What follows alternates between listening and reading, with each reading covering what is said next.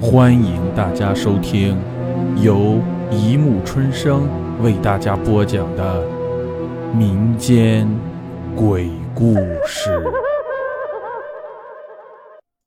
第九十二集：塔吊壁上的婴儿。今天是秦立军来工地的第一天，工头秦大刚把他交给组长就走了。秦大刚是秦立军的远房叔叔。秦立军原来在广州打工的，春节回家后，年迈的父母就不愿意让他再出远门了。但秦立军的女友邱芳芳却不愿在家待着，在无法说服秦立军的情况下，竟不辞而别。也许是为了不让秦立军找到他，连手机卡都换了。无奈。秦立军只好在家等着，但等了半年多，邱芳芳音讯皆无。没办法，他只好来到省城，一边打工一边等着邱芳芳回心转意。可能是因为第一天来到这个工地，秦立军无论如何也睡不着。他披衣走出工棚，坐在塔吊下面。看着远处明明灭灭的城市霓虹发呆。忽然，秦丽君好像听到婴儿的哭声。他侧耳倾听了很久，才发现，在几十米高的塔吊壁上，一个模模糊糊的影子在爬，边爬还边发出咿咿呀呀的哭声，怎么听怎么像一个婴儿。秦丽君吓了一跳，他赶紧跑回工棚，摇醒组长，把这件蹊跷的事讲了一遍。组长骂他无聊，一翻身又睡去了。一个年轻的工友出于好奇，跟着他来到塔吊下面，仰着脖子看了很久，说：“哼，兄弟，你真行，醒着都会做梦。”秦丽君看着长长的塔吊臂，一句话也说不出来。虽然那个年轻的工友没有看到婴儿，但第二天还是津津有味地把这件事讲了一遍。大家听了都哄堂大笑，那笑声里充满了对秦丽君的嘲讽。秦丽君不想解释，但他很清楚，那绝对不是做梦。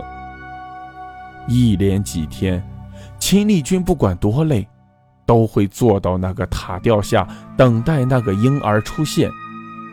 那个婴儿好像也知道秦丽君心思似的，总是在快到午夜时出现在塔吊壁上，边爬边哭。这天，秦大刚来工地转转，就听到了一些关于秦丽君的传言。他把秦丽君叫到一边，关切地说：“我看这里就你文化程度高，不能和他们合群儿。这样吧，以后别在工地干了，当我秘书吧。”秦丽君说：“我能当秘书？”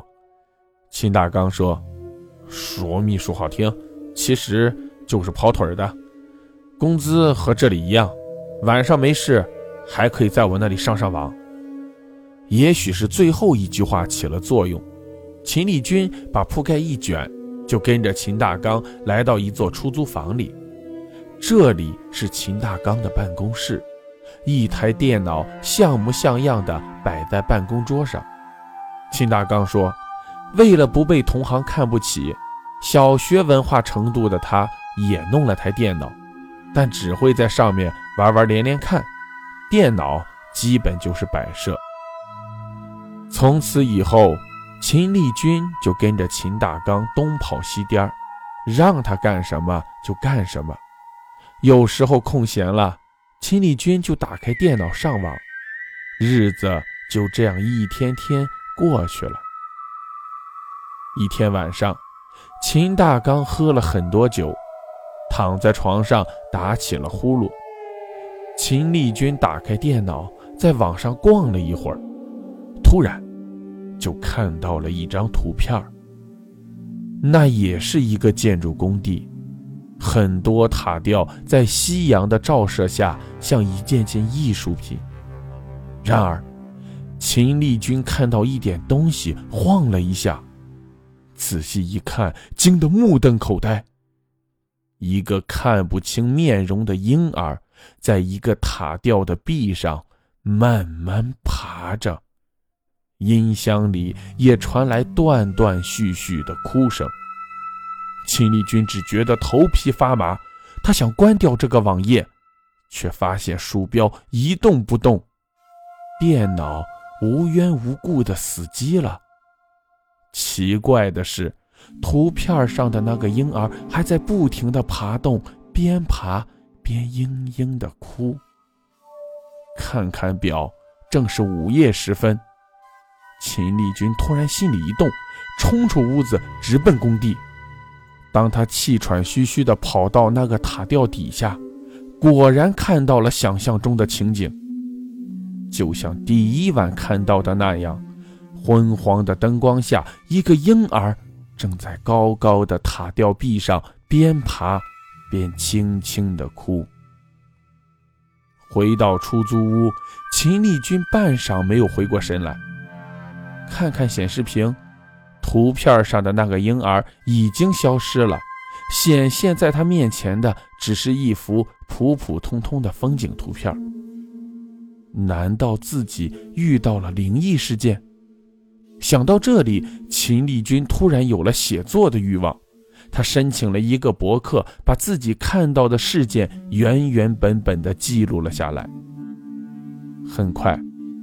秦丽君的博客引起了一些网友的注意，点击率逐日上升。一个名为“易经学徒”的网友留言说：“如果秦丽君告诉他发生灵异事件的地点，他或许就能算出事件的真相。”别的网友也跟着起哄，但秦丽君就是不说真实的地点。这样，过了一段时间。网友们见灵异事件的进展不大，也就不来了。看着门可罗雀的博客，秦丽君忽然觉得很没意思，就不再去更新博客。这天晚上，安排秦大刚休息后，秦丽君打开电脑。这时，奇怪的事情发生了，他的博客自己蹦了出来，任凭他怎么点退出也不消失。秦丽君正想关机重开，页面上突然出现了一行红字：“对不起，你还没有更新博客。”还有这等蹊跷事，秦丽君只好苦笑着登录后台，随便写了一篇博文。从此以后，只要秦丽君打开电脑，必须先写一篇博文，才能去别的网站。他问别的网友自己的电脑是不是中毒了，别人都不清楚，因为他们从来没有遇到过这样的事。易经学徒留言说：“还是告诉我出事地点吧，不然你的系统不久就会崩溃。”秦丽君这才知道自己遇上黑客了，但他弄不明白这个易经学徒为何就会对自己下手。易经学徒果然说到做到，几天后就让秦丽君的这台电脑瘫痪了。没办法，秦丽君只好把这件事告诉了秦大刚。秦大刚听完了，愣了好大一会儿，才说：“哎，先找个人把系统装好再说。”系统装好了，秦丽君让秦大刚看自己的博客。秦大刚从头看了一遍，让秦丽君按易经学徒说的做，把地点发到博客上。然后，两个人直盯着显示屏，过一会儿就刷新一下，终于看到了易经学徒的留言。留言是以悄悄话的形式留下的，这样就可以避免其他人看到。两人对视了一下，秦丽君。点开了留言，只有一句话：“问工头，他清楚原因。秦大刚看后脸色变得很不好看，骂了一句：“扯淡！”就进屋里去了。秦丽君跟进来，给秦大刚倒了一杯水，说：“说，你没事吧？”秦大刚不说话，只是一个劲儿抽烟。过了好久，他掐灭烟头，说：“哎，现在看来，这事儿……”是瞒不住了，哎，都是我造的孽呀！从秦大刚断断续续的讲述中，秦丽君才知道，秦大刚的一个哥们儿，一天晚上多喝了几杯酒，把一个下夜班的女孩子劫持到他的出租屋，不顾女孩的苦苦哀求，侮辱了她。为了不至于丑事败露，这小子。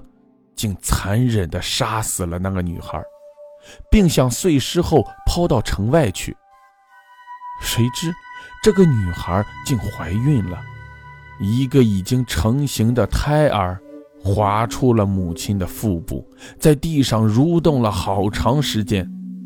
凶手吓坏了，赶紧找到秦大刚。秦大刚当时头脑一热，就帮了忙。当时工地还没开工，他把看工地的人支开，一个人打开了搅拌机，浇筑了一个底座，把母子俩浇灌在水泥底座里。秦大刚讲完，只顾低头吸烟，秦丽君傻了一般的站在那里，不知说什么好。其实，从你第一次说看到塔壁上的婴儿。我就知道，这事儿瞒不住了。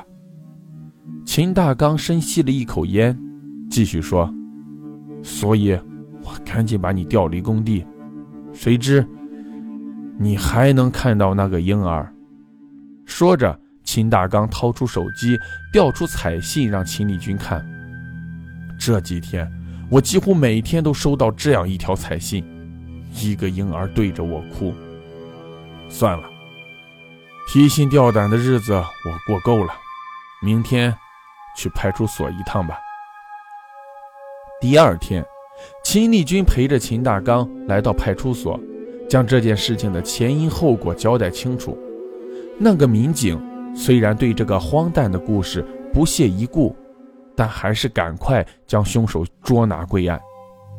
凶手交代了作案经过，并说他用手机把当时的场面录了下来。民警把凶手的手机打开，调出那段模糊不清的录像。秦丽君好奇地走到民警身后，但他当时就惊呆了。画面上那个拼命反抗的女孩子，竟是自己的女朋友邱芳芳。秦丽君自言自语地说：“我就纳闷。”那个婴儿为啥老找我？原来竟是我的骨肉！秦丽君大叫一声，冲出门去，把屋里的人吓了一大跳。疯了似的跑回出租屋，打开自己的博客，想查一查易经学徒的 IP 地址，看看到底是谁给自己透露了重要的信息。但找了很久。哪里有什么易经学徒的留言？